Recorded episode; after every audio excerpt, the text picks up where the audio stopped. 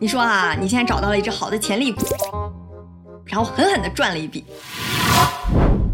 实现了财务自由，是不是一件非常爽的事情？你有没有幻想过，当初要是在这儿、在这儿、在这儿、在这儿买入就好了？可是潜力股说起来容易，找起来难。之前小林讲过一期股票投资的视频，整个股票分析啊是非常庞杂和系统的。不过没事儿啊，别慌，你不是还有小林的吗？咱们就来一期硬核的科普分享视频，咱来聊一聊，到底怎么样才能找到一只靠谱的潜力股？废话少说，我们赶紧开始。声明一下，股市有风险，投资需谨慎。本视频非投资建议，不含任何股票推荐及教学投资的课程推荐，大家可以放心观看，点赞收藏。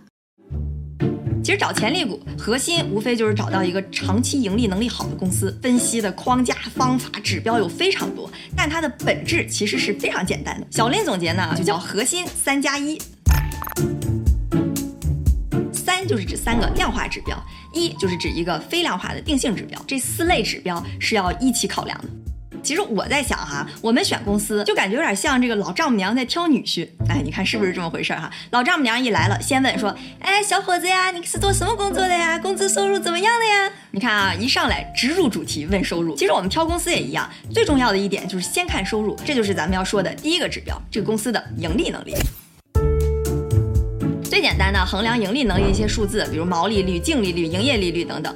如果就挑一个看哈，其实我们最多看的是净利润率，也就是用这个企业的净利润比上它的总收入。比如说有一家老王奶茶店，奶茶十块钱一杯，扣去了所有的像房租啊、员工的工资、材料成本等等等等，最后只赚一块钱，那这个净利润率就是百分之一，呃不不不，百分之十。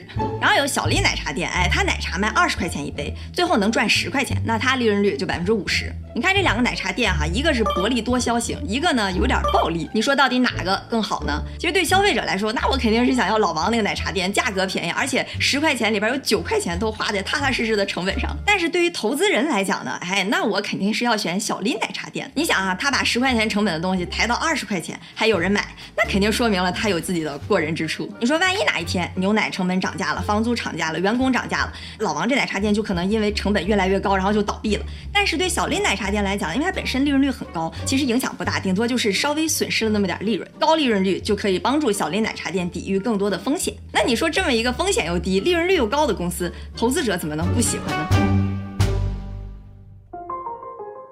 那到底多少是好，多少是差呢？不同行业因为它运营模式不一样，所以净利润率的差别会很大。在看这个数字的时候，我们需要把它跟行业平均或者同类型的公司去做比较才有价值。比如说哈，A 股和美股所有公司大致的净利润率是在百分之五到百分之十之间，但是对于像金融啊、芯片、软件、烟草、医药等等这些行业呢，净利润率能达到十大几甚至百分之二十以上。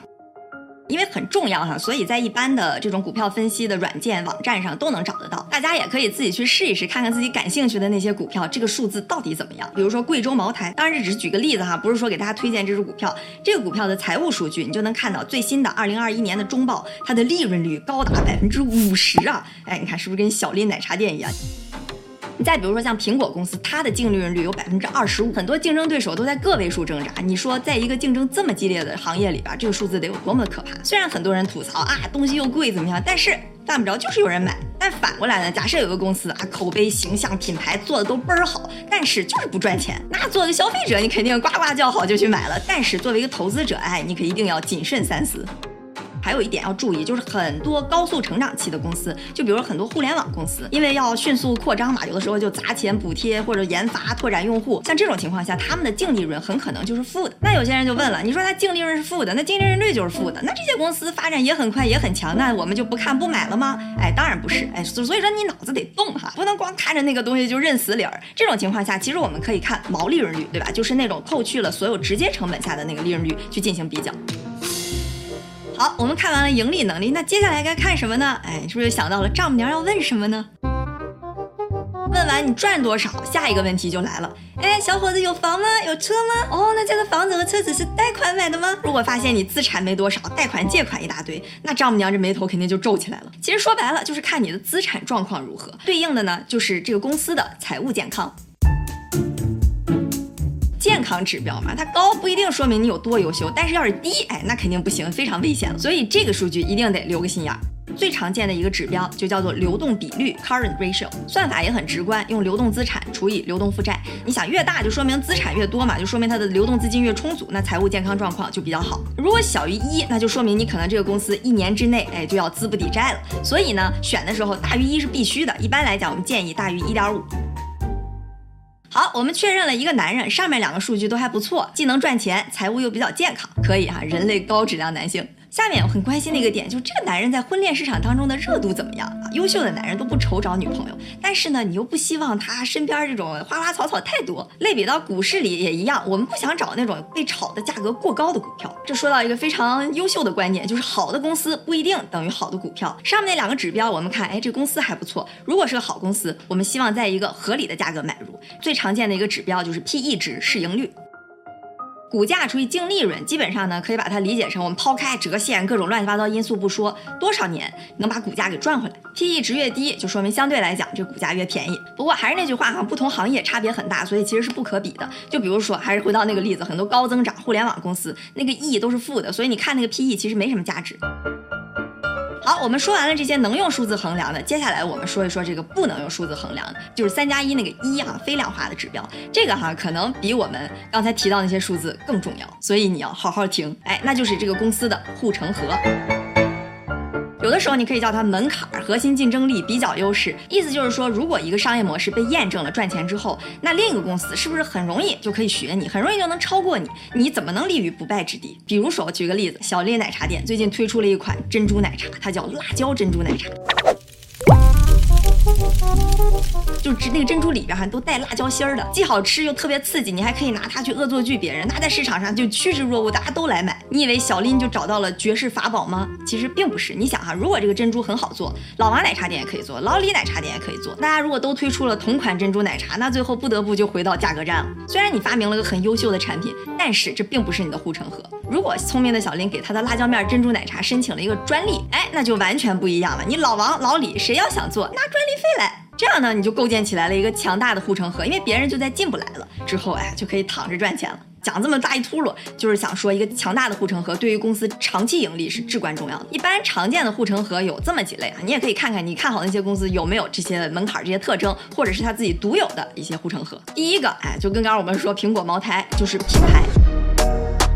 这个在消费品和零售行业里是非常强大的一个护城河。就商品，它已经不仅仅是商品本身了，这个品牌赋予了它额外独特的价值。就比如我就要爱马仕，我就要开法拉利，我就要喝拉菲，就算它价格比其他产品要高一倍，就算它逐年在涨价，就算别的产品都疯狂促销打折，你就是要买它。你拿它送人呢，人家也认，哎，也领情，这就是品牌的效应。好，我们再来一个哈，另一个极强的护城河就是网络效应。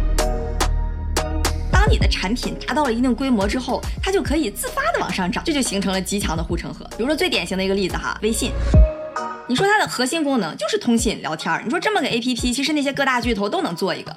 但是你在想找通讯 A P P 的时候，你为什么不下别的，就下微信？因为大家都在用微信，你下了别的，你跟谁聊？那这个网络效应就是微信很强的一个护城河。再比如咱们看视频平台，因为有创作者上传，用户在这看，有更多的用户就有更多的创作者在那传，一点一点就自发涨起来了。所以这种呢，最常见的就是互联网或者平台类型的公司，这种类型的业务哈，它有点类似于赢者全拿，就是说老大能占到百分之六七十以上的市场份额。这就是为什么我们看到很多平台类的公司在最开始啊，在资本的推动下砸钱买广告、补贴拉用户。还有一个比较常见的啊，我们叫用户粘性，有的时候叫它转换成本。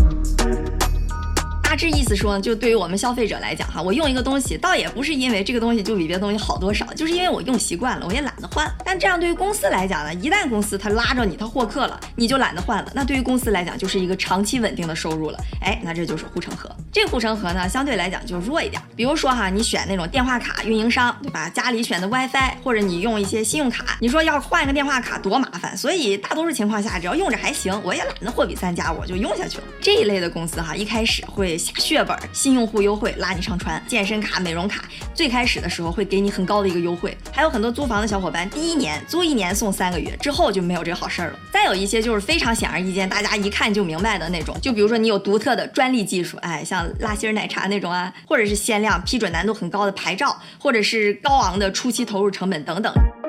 不过话说回来啊，你要想真正看懂这个护城河，还真不容易。这也是为什么我们说你要挑一个自己熟悉的行业，你得能看懂这个公司是怎么运营、怎么赚钱的，不然你也不知道这个公司的核心竞争力到底是什么，那就只能人云亦云，等着被割韭菜了。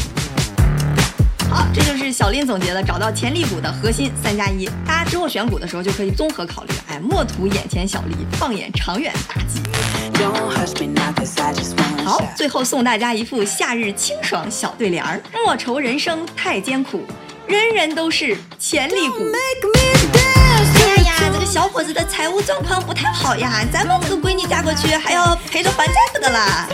可以说毛利率率、净利率率、营业利率率。利利利利利润率下呢？哎，所所以说你脑子得动哈，就是这样。莫愁人生太艰苦，人人都是潜力股。